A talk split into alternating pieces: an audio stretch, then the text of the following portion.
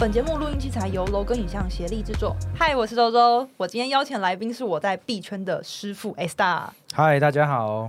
好，我觉得要踏入这个虚拟货币的世界，有很经典的两大事件要来跟大家分享，就是三一二事件跟五一九事件。嗯，我都有遇到，真的是很可怕。那我讲三一二事件呢、啊？三一二事件，我当天哦，其实整个资产就是直接砍半，打五折到四折之间。就是那一天，主要是因为就是说我们的 COVID nineteen。就是扩散的非常严重，影响到整个全球的一个金融市场。你是说你那时候就是有投入，一直都在币圈，然后对，假设说你是有一千万，然后你可能就那个币价整个亏损，它就价值变成五百万。对，差不多，差不多。哦，好夸张哦！那天大概就是直接净值，直接消失了，大概快一百多万。好像世界末日。也还好，也还好。你知道为什么？因为一币不卖，奇迹自来。到现在。币就回升，就是要对币要有信仰。没错，币你是币圈信仰者。没错，没错。哦，那五一九事件是怎样子？五一九事件呢、啊？其实主要他那天我其实也是亏很多。三一二这一天呢，我是刚好没有做合约，所以我手上是空手的。那主要都是现货亏损。五一九这一天呢，我手上刚好有合约单，然后我也没有做好这个止损的一个部分，那就直接。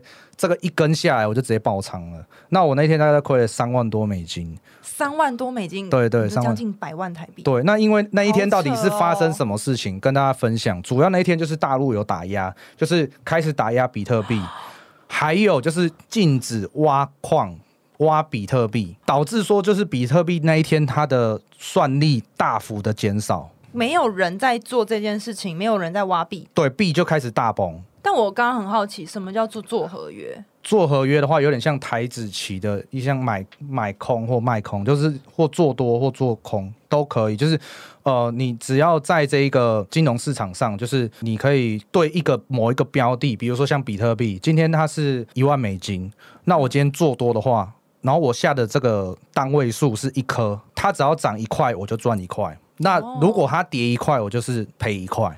就是零和游戏，就是零和游戏，所以每个人都是公平的，哦、每个人都是公平的，但是每个人也有有可能大赔耶，有可能大赔，所以要做好仓位的管理，还有一些止损的策略，就是比如说像遇到大行情，你预测不对的话，你可以马上做止损，然后先做好止损单，那可以避免你的本金完全亏掉。哦，所以也就是说，经历三一二跟五一九事件的人，基本上都学会了止盈跟止损。其实有的还是学不会啦。哦，学不会，然后继续在那里面打滚。对，有的你，你是学会的那个人，然后留到现在。我是直接不做了，我合约就不做了。哦，你直接不做合约？对，我就不做合约，因为我。我经过这两次的经历哦，我就会觉得说，今天你只要手上持有币，今天就算它跌得再惨，都有可能回升，而且破前高。所以其实你只要手上握着现货，其实就比较不会有以以上这些问题，就是不会有爆仓的问题，不会有直接不见归零的风险。哦，风险就会比较低啊，因为你加密货币它是全世界的一个共识哦，它不是说只有台湾或者说只有大陆，它是全世界都是有这样的一个货币。那我还是想了解说，那经历三一二跟五一九事件，那我想要知道说，在区块链上面有没有真的可以赚钱的方式啊？有，其实蛮多的。但在这个之前，你可不可以先解释一下什么叫做区块链？那区块链的话，主要就是它就是一个记账的一个技术啊。它为什么会产生呢？我们就回到二零零八年，因为二零零八年那一年发生什么事情？那一年呢，主要就是发生了一个金融海啸，雷曼兄弟倒闭。那为什么会发生这些事情？第一个就是银行的。不透明哦，他过度的把这个信用一直扩增，导致呢，就是说，呃，最后呢，钱是还不上来的，所以变成说，它就是大型的倒闭，它也就影响到整个金融，那导致金融海啸。那也在那个时候呢，就是中本聪呢，他就发明了这个去中心化的一个账本，就是加密货币，那他就是用这个区块链的技术来做记账。那它主要有几个特性哦，第一个就是说，它是有去中心化。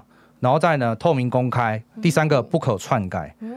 好，它就是有这三个特别的特性，再加上它是用在金融上面，对，所以它是只能用在金融上面吗？不止，它可以用在比如说像呃医疗上面啊，或者是说呃一些学业上面。打一个比方好了，就是在医疗上面呢，今天我在台大医院如果看诊。有这个病例，如果上了区块链之后呢，我可能去其他的医院，我今天忽然车祸去其他医院，我只要调区块链上面的记录呢，我就可以看到这个记录，我就不用再问这个病人了。也就是说，如果今天我要打疫苗，对，那我就是打了，我就是确实在区块链上面就是有记录，他不会说哦，你没打。这个是未来有可能会应用啊，目前是没有。那目前有实际应用的，大家可以知道说，大家每天是不是进便利商店或进某一些地方都要扫 QR code？哦，QR code，那些 QR code 其实都是用区块链技术去做运作的。今天如果你中了，如果你是中 COVID-19 的，那他就可以马上用这个区块链技术调出你这几天总共去了哪些地方，就可以去回溯，然后呢，并且发简讯给。有到这些这个时段有到这些地方的人，这个就是用区块链技术去做整合、去做运作的、去做记录的。哦，所以我就可以理解为，就比如说像我打完疫苗，然后大家都叫我们带小黄卡，对，那或者是说我直接 App 下载就是健保快一通，是。但我在区块链上面其实有这样的记录，对，哦，这个是未来的应用了，这个是未未来的应用。好，那我们还是想回到正题，就是我们了解完区块链的技术，它是可以结合金融、医疗、学历嘛，那这些等等的方式。那如果搬回区块链，它真的实际上我可以用哪一些方式可以赚钱呢？那主要的话，其实有非常多。第一个就是我们最传统的一种方式，就是挖矿；再来的话就是搬砖；再来就是网格交易；还有呢就是 NFT 的买卖。其实这些其实都是可以赚钱的一个方式。挖矿，我想问，到底什么是挖矿？我超常听到这个，是到土里去挖一堆矿石出来吗？当然不是，因为主要呢，挖矿呢，它就是在区块链上啊。打一个比方啊，今天区块链它做每一笔交易都会有一笔记录。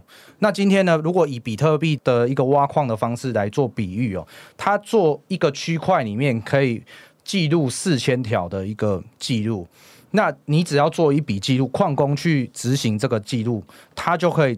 获取一个矿工费哦，我是不是可以理解为，假设说今天我是一个打工小妹，我要去包货，那我有一个这么大的箱子，然后我就这样包包包，这个箱子里面只能装四千件衣服，对，可是我每装好，你装一件，你装一件就可以拿到一个，我就可以拿到打工费嘛，我就可以拿到工资，对，哦，那我打完整包呢，那我还有另外的奖励吗？当然有，就是你你刚好是最后一个做完记录，然后把整个区块做打包的。你就可以额外得到一个区块奖励，同时呢，它会产生到下一个新的一个区块，等于说我每个区块都会有四千个记录做封包，那封包完之后就是一个完成一个区块，那完成一个区块之后呢，会有一个新的区块进来，那又会有新的记录，全世界会一直把这个记录塞进来，那塞满了之后又会出现。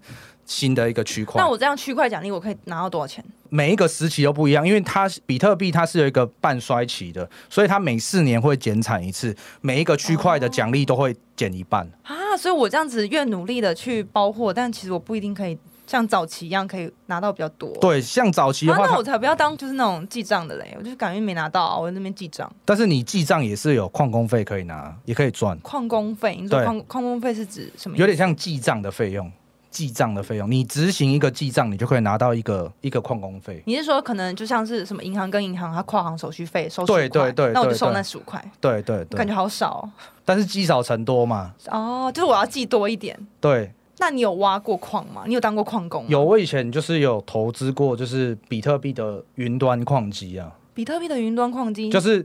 当时就是有就是平台，他们就是手上他们有非常多的矿机，那我们就等于说我们去租他的这个矿机来做运算，然后拿到比特币的奖励。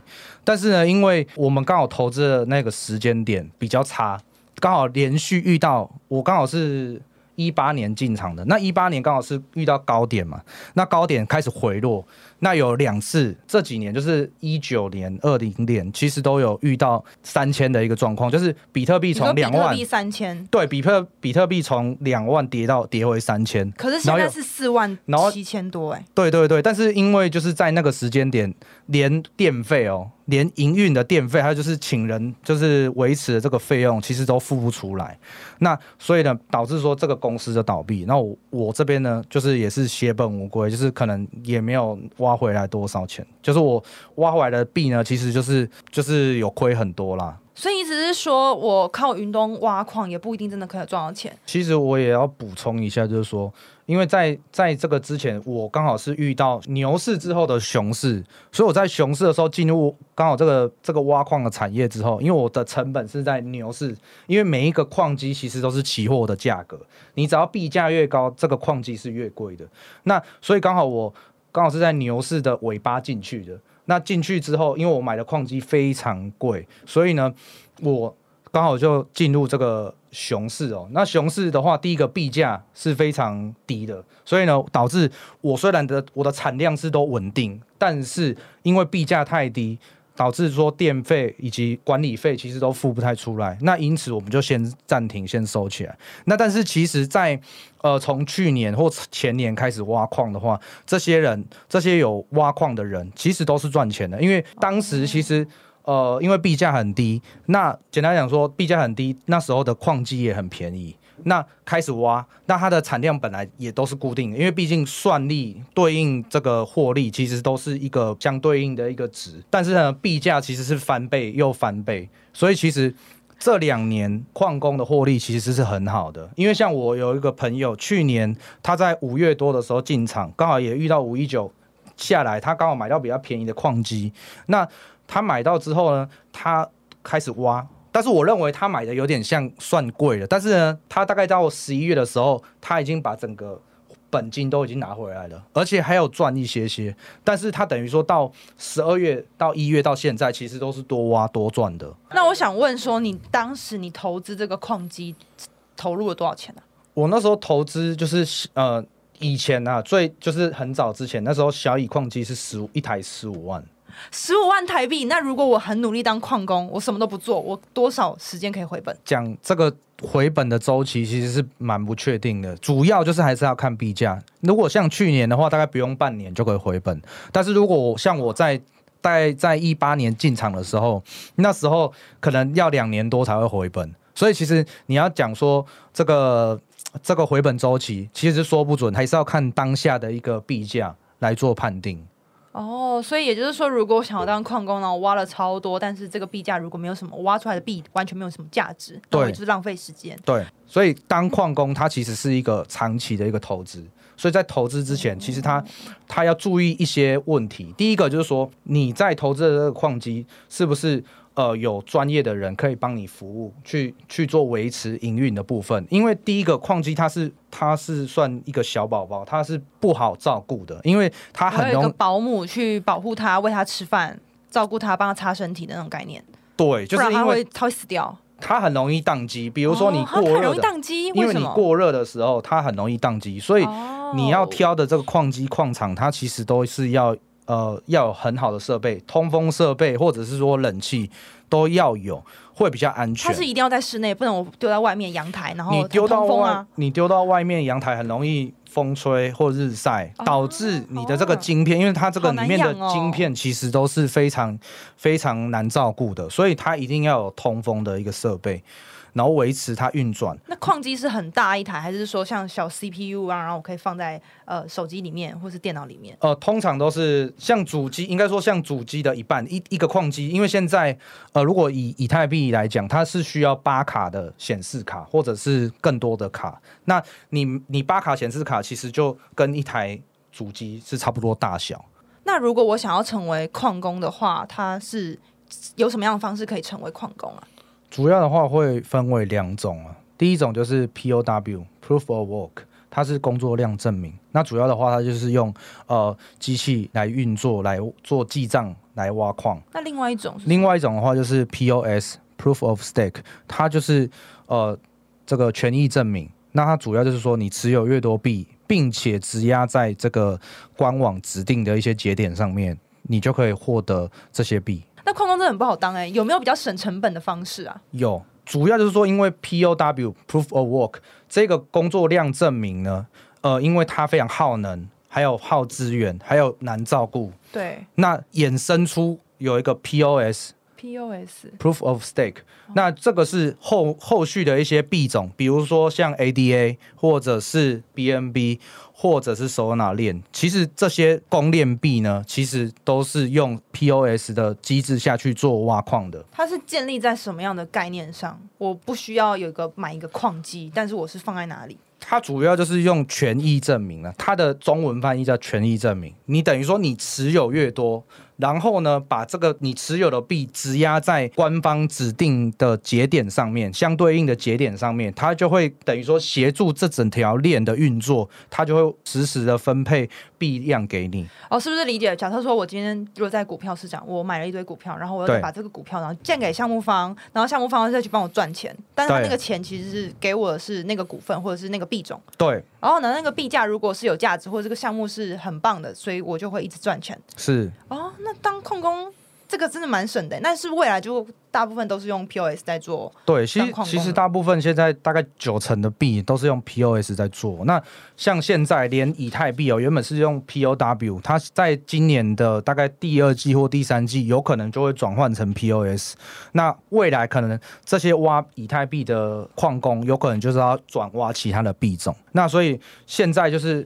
POS 是算是算是主流，但是它也有一个缺点，就是说有可能会大折很大，它手上持有的币越多，有可能导致通膨的一个一个效果。哦，你是意思说，就是我把币拿去质押借给一个项目，但是这个项目它滚出来的很多的币滚币之后，有可能会被这个通货膨胀整个吃掉，那我最后也可能的我不一定是大不一定会赚钱啊，但是大部分其实如果是好的项目，其实还是会赚钱，因为简单讲说，因为。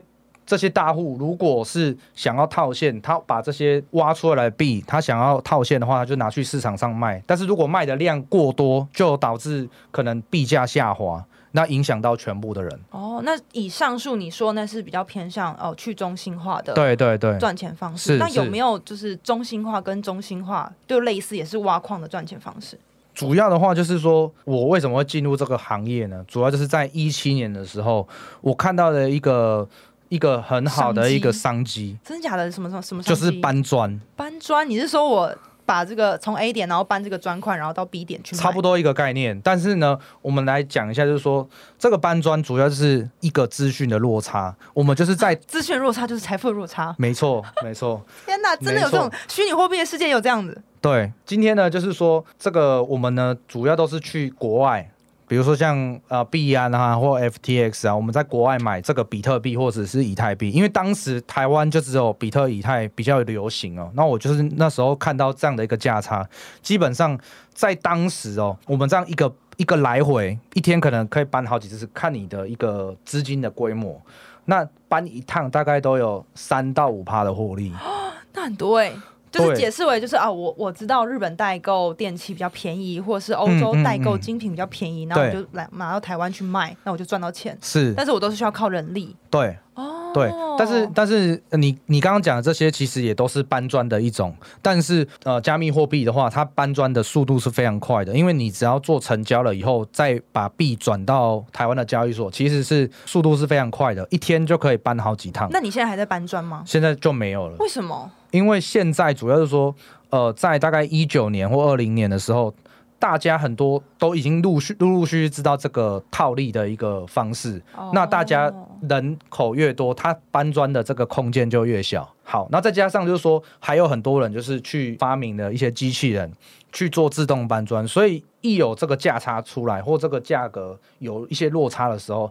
机器人就去做搬砖了，所以没想到在区块链世界上面，居然有机器人取代人力耶，好扯哦！对，对，所以所以有时候就轮不到我们了，就变成都机器人都都直接处理。那我想再延伸问一个问题，嗯、有没有机器人靠机器人赚钱？我就交给机器人就好了。有，其实就是说近期比较流行的就是用网格交易。网格交易，你是说它是个网子吗？差不多概念，它有点像五线谱啦。有点像五线谱，对，它主要就是，呃，这个理论呢，它原本是运用在美股上面，那主要它是，呃，会你要针对，呃，你比较认同或者说你比较看好的一个标的，比如说像比特币或以太币，那去做一个网格交易，那这个网格交易呢，它主要就是分成。他要去做设定呢，就是上线以及下线。嗯、那上线跟下线中间呢，我们就会切成很多个区块、很多格子，那就俗称叫做网格的交易。哦、那机器人会帮他在这个网格交易上面做这个买单或卖单。哦，你的意思是说，今天我不用一直去盯盘，我就交给机器人，机器人我就跟机器人说，哦，我就设定好机器人的那个参数，说，哎，这个币价到多少点的时候，你自己自动帮我买卖。对，它基本上就是会分成一半。今天如果我拿以太币来做比喻的话，我今天入金了假如说一百块，那我五十块呢，我就是留成 USDT。那另外一个五十块呢，我就拿去买以太币。那今天呢，我就把这个这个网格呢上限和下限切成一百格。那今天呢，每一格呢，它就会帮你卖一块的。今天往上涨一格，它就帮你把这个有赚到的以太币卖掉，然后再涨一格，就会继续帮你卖。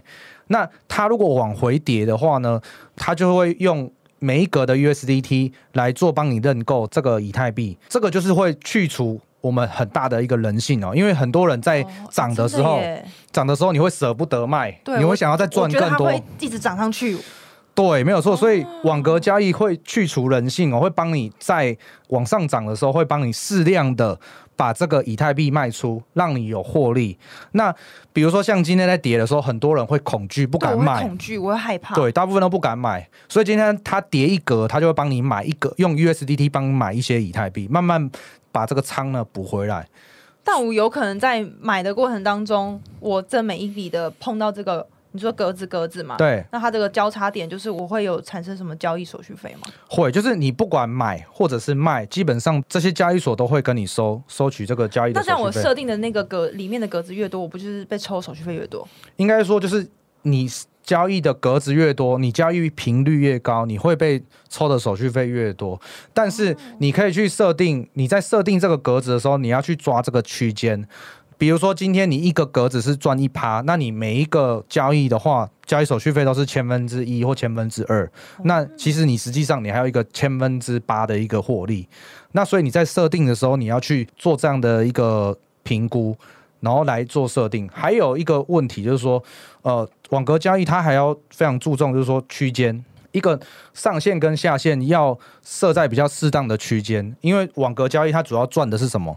就是这一个。产品这个标的物在这个区间之内做的震荡，那如果震荡都在这个区间里面范围里面，你就可以一直无限的刷单，就可以无限的赚钱，就是你每刷一笔都是一个获利。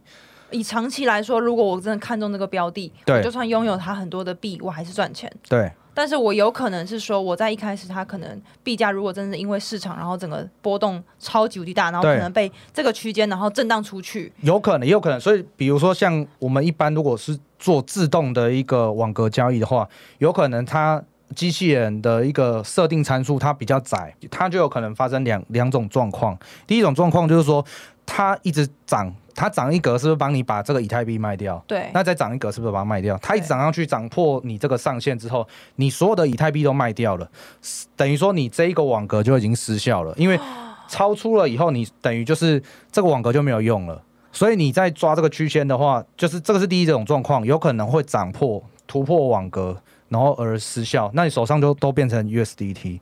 那第二种情况的话，就是说每你每叠一个网格，它会用 USDT 帮你做购买。以太币的动作，那这个动作呢，一直跌跌跌跌跌，等于说你所有的手上的一些资金，你这个 USDT 一直买买买买买，买到最后跌破这个网格之后，你等于手上你全部都是拿以太币。那如果你在这个时间点如果没有做止损，或者说你没有做相对应的处置，有可能你的币啊会持续的贬值，或者说就是你的资产会净值会缩水。我这样了解网格交易了，那我们真的在做网格交易的时候，真的要注意这些参数跟设定值，不然真的是有可能不一定可以在网格交易上面可以赚到钱。是的，是的，没有错。那我还是想问说，那最近蛮夯的 NFT 是不是真的可以从这里头赚到钱？你自己是不是真的从中获利？是有，主要就是说我本身其实对小时候啊。我们喜欢收集一些什么游戏网啊，或者说一些 那蛮小的，我好像没有经历。哦，我经历过哆瑞咪时代，游戏王还好。游戏王啊，或者说呃宝可梦啊等等，宝可梦到现在也是很夯啊。对对对。那现在的话就是说 NFT 就有点像类似这样的一个概念，我们就是做一个虚拟的收藏品，对。哦你说我这样子虚拟收藏品，我只是也是可以低买高卖。对，也是可以低买高卖。比如说像现在比较夯的一个算法，怎么赚？主要就是说可以拿到白名单，因为每一个项目啊，它在发起的时候，它都会有一个 VIP 通道。那这个 VIP 通道呢，就是俗称的白名单。你只要有了这个 VIP 通道，你就一定可以买到这个 NFT。哦，也就是说，假设说我是叉叉限量的东西，然后我拥有，我确定拥有这个，但我买到了之后，我还是可以卖掉，卖掉之后我一定赚钱。哦，在去年之前，就是在应该说在去年年底之前，大部分都是你只要有白名单，你随便买都会有一个不错的倍数，因为项目方都会在一开始的时候都会拉盘，或者是说大家都会有很大的买单进来，所以基本上你都比较不贪心的人就可以一买到一铸造到这个一 mint 到这个 NFT 之后呢，就马上抛售。其实很多人就是透过这样的来做赚钱。还有另外一个点，就是说白名单呢，其实可以做交易哦。现在蛮多就是比较有名或比较大 IP 的这个白名单呢，其实有很多这种白名单的场外交易。你是说就很像是我要卖演唱会的黄牛票的概念？有点像是，有点像是啊，虚拟货币的世界也有。对，其实虚拟货币跟现实，它可以很赚钱吗？也可以，因为像我有一个朋友，他就是每个月其实都是都在干白名单，都在干白名单，然后就卖白名单。对，他就是专门养活养活养活家口。对，他养活家口是这样讲吗？养家糊口，养家糊口 就可以养家糊口。对，他主要就是说，比如说像比较最近的一些 NFT 啊，它主要就是会需要，哎，可能呃邀请的人数啊，或者说你在这个 DC 群里面去做聊天，然后升级到某一个等级。这个是比较早期的一个规范。那近期呢，你可能还要有一些特殊的才艺，比如说啊，会唱歌啊，呃，或者是说，就是你可能会画画，你可能就是可以协助官方去画一些、输出一些诶比较不错的一些图片。那或者是说会讲故事，那或者是说呃，你可能会讲课，可以在科普上面教一些群友去一些呃做一些事情，让这些新进的朋友呢，可以比较了解这个 NFT 的一个部分，这样子。了解，所以我们知道说，在 NFT 上面又多了一个，就是很像是现实生活演唱会卖黄牛票，但是就是在虚拟货币是叫做卖白名单。对。那如果回到刚刚就是聊到的矿工嘛，那有没有说，就是我还是要收什么矿工费？因为我毕竟也是产生了一个交易。对，因为呃，今天就是不管你是买方或者是卖方，其实你在做去中心化的一个交易上面，其实都会需要。每做任何一笔动作都是需要矿工费的。哦，那这个除了矿工费之外呢，我们今天如果是在卖的时候呢，我们主要会被收两个两个费用。那是哪两种费用？主要呢，第一个就是说，呃，如果你今天是在 OpenSea 上架，或者是说 LooksRare，或者是一些其他的平台，因为现在 NFT 的交易平台有非常多种，那呃，大部分都是落在二到二点五趴。那像 OpenSea 的话，它就是二点五趴的一个手续费。所以你光卖卖了一个 NFT，其实你就会被平台抽二点五趴。你的意思是说，就是假设说我要到虾皮去卖一些鞋子，然后我就会被抽平台的手续费。对。哦，那除了除此之外，我还会被收其他的费用吗？好，再来的话，第二个费用就是说，因为每一个项目啊，每一个 NFT 啊，它在创作的时候，它在生成这个 token 的时候，这个 NFT 的这个 token 的时候，它会被设定一个版权的费用。就是创作者费用，创作者费用，对，那我们就俗称叫做版权的费用。嗯，那每一个项目它的版费或者它的版权费用它是不一样的，可能大概大部分都落在五到十趴。哇，其实不少哎。所以我们现在在看，目前比较高的就是如果用十趴来算，再加上 OpenSea 的费用，再加上矿工费，其实你大概就是要抓到十二点五趴。对，那如果今天我是艺术家或创作者，如果我一开始可能认定我自己的这个价值没那么高，然后结果我卖出去，就其实大部分也被平台就是抽光光哎、欸，我在一开始就要设定好，我才有可能真的赚到钱。应该是说卖家啦，应该是说卖家，卖家的话你需要顾虑到这个这个金额，但是你在创作者之后，就是你是创作者的话，你只要在一开始发售的时候把这个你的 NFT 都 mint 呃铸造，让大家来铸造完之后。这些人只要在二级市场做任何一笔交易，其实都跟你有关系，跟这个创作者有关系，因为他在这个 token 已经设定了一个版费，一个版权的费用。哦，我其实蛮喜欢 NFT 的概念，因为在如果因为我自己是很喜欢看展览的人，是那我去看一些艺术家的作品的时候，他实体的艺术我卖掉就是卖掉，对对。但是如果在 NFT 的市场，我在区，因为我建立在区块链上面，我每一笔的交交易都跟一开始的卖家原创作都有关系，就是我再卖，比如说他从一百卖到一百一，然后他还是可以给一开始的项目方。然后可以抽到是那个那个有个抽成在，哦、有个抽成在，所以这真的也是另外一个市场哎、欸。对，这是一个很大的市场。所以现在为什么 NFT 那么红，就是因为这一个创新的一个模式也照顾到原创者。因为像很多人，很多像一般的传统的一些艺术家，他们都是可能要等到过往了，或者是说他们可能要，呃、你是说有一些艺术家，然后真的可能要等到过世之后，他的。艺术品的价值才会被体现出来。对对，但是如果透过这个机制，其实你在 NFT 市场做交易之后，你这个创作者你就可以获得现在马上的一个分红。所以其实这个是对呃很多的艺术家还有创作者是非常好的一个机制。我真的蛮喜欢嗯区块链应用在艺术品上面，因为这样我在现实生活中我可以不用看任何的背景、种族或者是年纪，我就可以得到。呃，所有人的喜欢，或是被所有的人看见，对对。但我想延伸问一个问题，就是为什么我在 mint NFT 的时候我会抢输别人？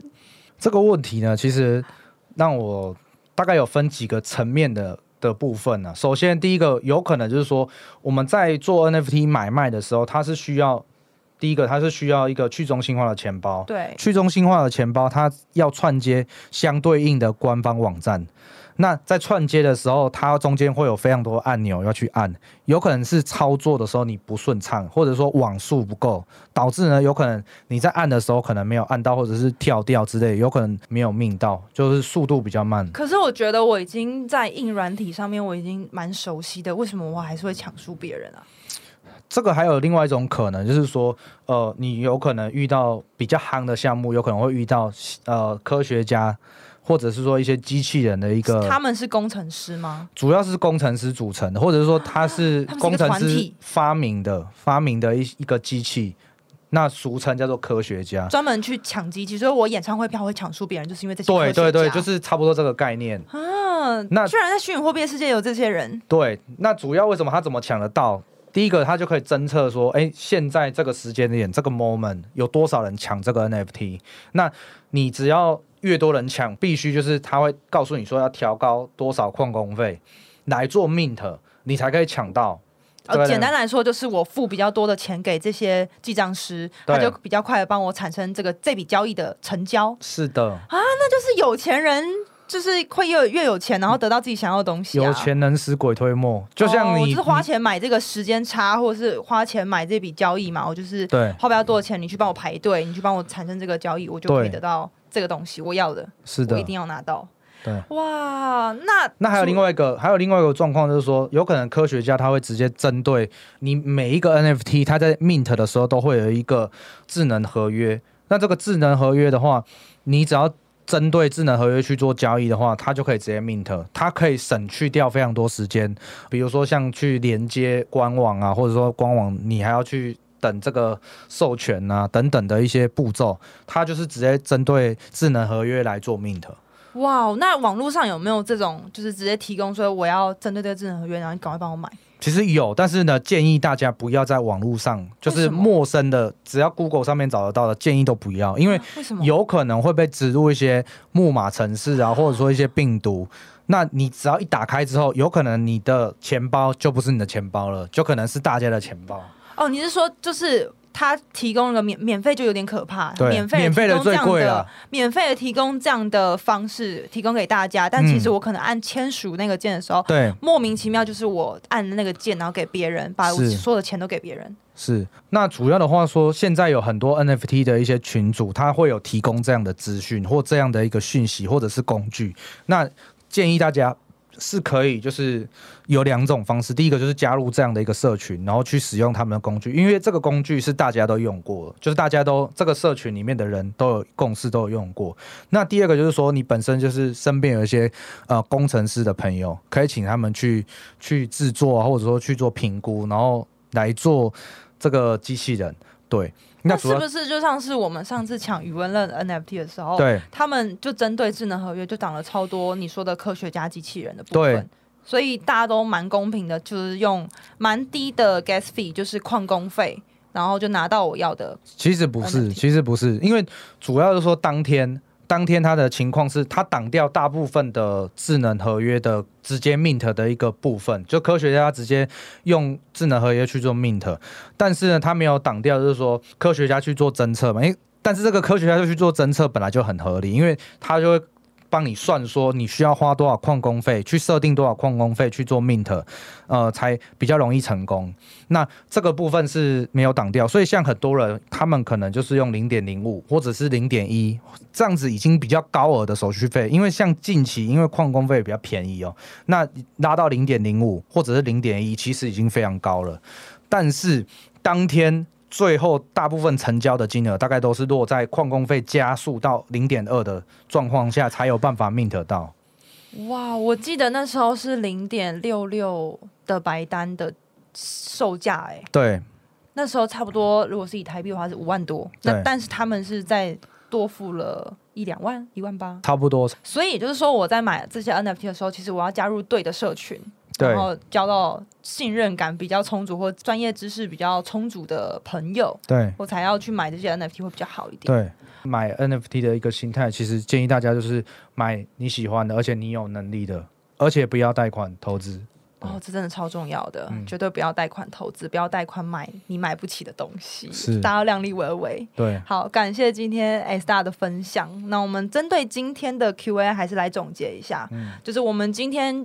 呃，有了解了，在区块链上面有哪些赚钱的方式？有，比如说挖矿，那我要成为哪一种矿工？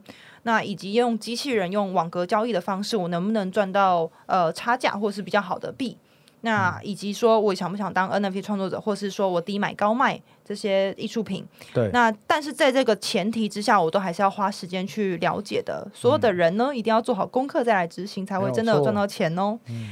但是呢，大家呢到底喜欢哪一种？就欢迎留言让我们知道。今天非常感谢 S 大的经验谈来带给大家，谢谢。大家有一些有趣的经历也可以留言跟我们分享哦。让我们进入驱魔人小学堂时间。区块链上面的矿工到底是谁呢？简单来说，就是区块链上面每一笔交易都会有记账师来做记录，而这些记账师呢，他就是负责记账的，那就是所谓的挖矿。嗯、那当今天这个交易量越来越多的时候，其实这些记账师就会越来越赚钱。那这样你就知道区块链上面的矿工到底是谁了吧？好的，我是周周，感谢今天 S 大的来临，谢谢大家。OK，那谢谢大家，我们下期见，拜。拜